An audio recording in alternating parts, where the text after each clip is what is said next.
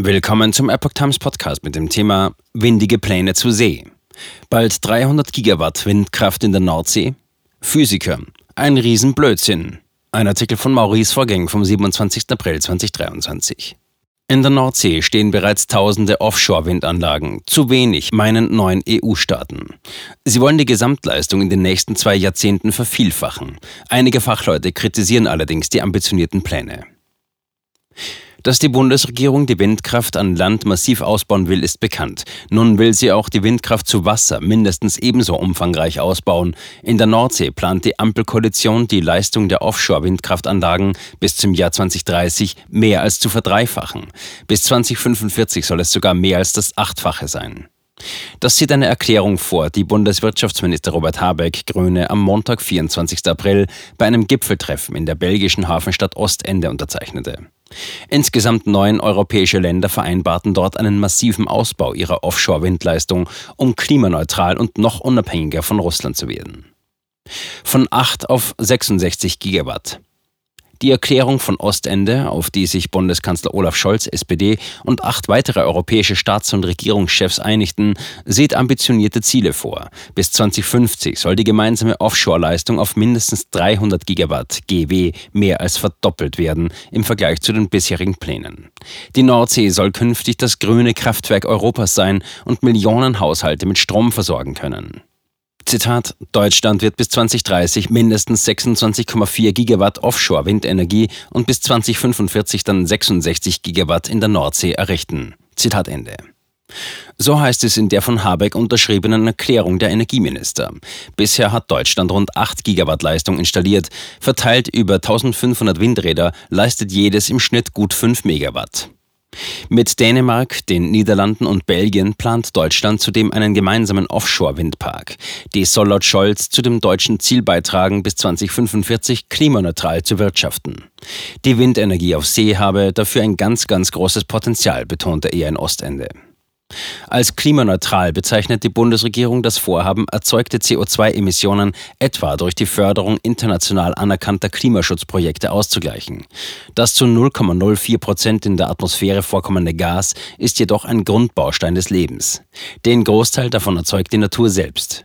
Ein Blick auf die erdgeschichtlichen Daten zeigt zudem, dass der CO2-Anteil in der Atmosphäre keinen erkennbaren Einfluss auf die globale Temperatur hat. Scholz. Bisheriger Ausbau war zu langsam. Zugleich erklärte Scholz, der Ausbau der Windenergie an Land und auf hoher See ist in den letzten Jahren nicht mehr dem Tempo vorangegangen, das wir gebraucht hätten. Auf deutscher und europäischer Ebene würden deshalb viele Gesetze geändert, um genau dieses Tempo zu erreichen. An dem Gipfel nahmen Deutschland, Belgien, Dänemark, die Niederlande, Großbritannien, Irland, Frankreich, Norwegen und Luxemburg teil. Die Teilnehmerländer sind bei der Offshore-Windenergie sehr weit voneinander entfernt. An der Spitze steht Großbritannien mit rund 14 Gigawatt Leistung im vergangenen Jahr. Schlusslicht ist die Atomnation Frankreich mit lediglich 0,5 Gigawatt. Professor Lüdecke, ein Riesenblödsinn. Einige Fachleute kritisieren jedoch den geplanten Ausbau der Offshore-Windenergie in der Nordsee. So auch Professor Horst Joachim Lüdecke. Auf Anfrage teilte uns der Diplomphysiker mit, dass das Vorhaben der EU-Länder ein Riesenblödsinn ist. Dabei entstünde nur noch mehr Flatterstrom, also stärkere Stromschwankungen durch plötzliches Absinken oder plötzliche Zunahme der verfügbaren Strommenge durch Wind. Das Netz wird dadurch instabiler.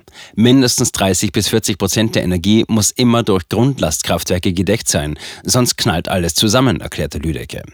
Die Frage, ob die windigen Pläne der Staaten, besonders der von Deutschland, zur Versorgungssicherheit beitragen, beantwortete der Physiker mit einem eindeutigen Nein.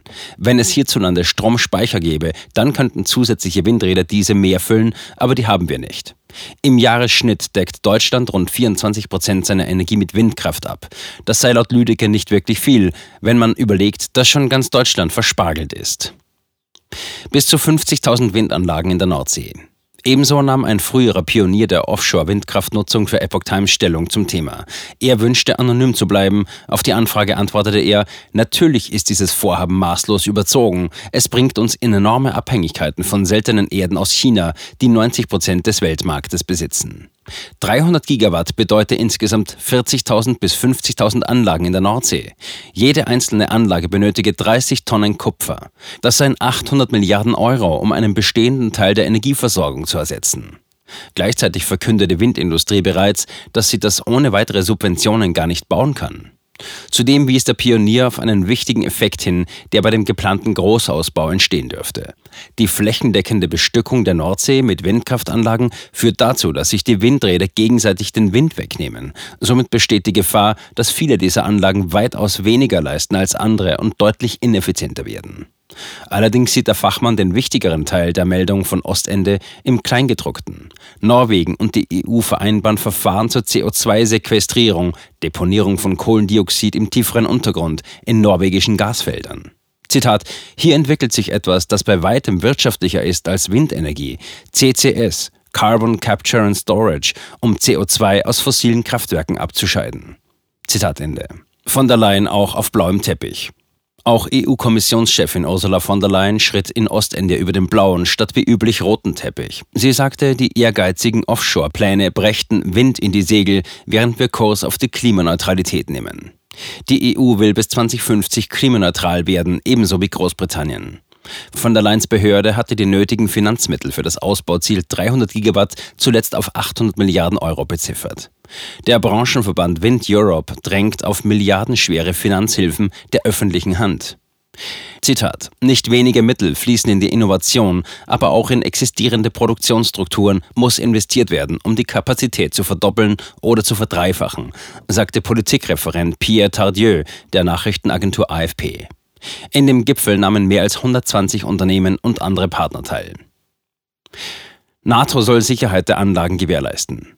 Zitat: Ich bin der Einzige ohne Mehr, dafür bringe ich das nötige Kleingeld mit, scherzte der luxemburgische Regierungschef Xavier Bettel. Er unterstütze jedes Projekt, das eine Alternative zur Atomkraft ist, sagte er in einem Seitenhieb gegen den französischen Präsidenten Emmanuel Macron. Diesen holten sogar in Ostende die Proteste gegen seine Rentenpolitik ein. Wir sind hier, skandierten rund 50 topfschlagende Franzosen. Der belgische Ministerpräsident Alexander De Croo nannte auch die Sicherheit ein wichtiges Gipfelthema. Offshore-Windanlagen, Pipelines und Unterseekabel sind Spionage und Sabotage ausgesetzt, sagte er unter Anspielung auf die Explosionen an den beiden Nord Stream-Pipelines in der Ostsee im vergangenen Jahr. Dafür ist eine engere Zusammenarbeit mit der NATO geplant. Zum Auftakt hatten die Gipfelteilnehmer das knallrot lackierte Hochseeversorgungsschiff Connector in Augenschein genommen, das im Hafen von Ostende vor Anker liegt. Der Gipfel sollte am Montagabend mit einem Arbeitsessen enden. Drehkreuz für erneuerbare Energien. Der Forscher Simone Taglia Pietra von der Brüsseler Denkfabrik Brügel hält es für den richtigen Ansatz, die für die Region typischen, stetigen Wende in erneuerbare und bezahlbare Energie für Millionen von Haushalten umzuwandeln. Die Nordsee habe das Potenzial, ein Drehkreuz für erneuerbare Energien zu werden. Dafür müsse die Politik aber um Investitionen aus dem Privatsektor werben und zugleich selbst in Infrastruktur wie Stromnetze investieren. Anforderungen vereinfachen und Genehmigungen schneller erteilen. Ich denke, dass die Ziele an sich ehrgeizig sind, aber das ist die Art von Ehrgeiz, die wir in Europa brauchen, wenn wir Netto Null erreichen wollen, sagte Talia Pietra. Die EU will bis 2050 klimaneutral werden.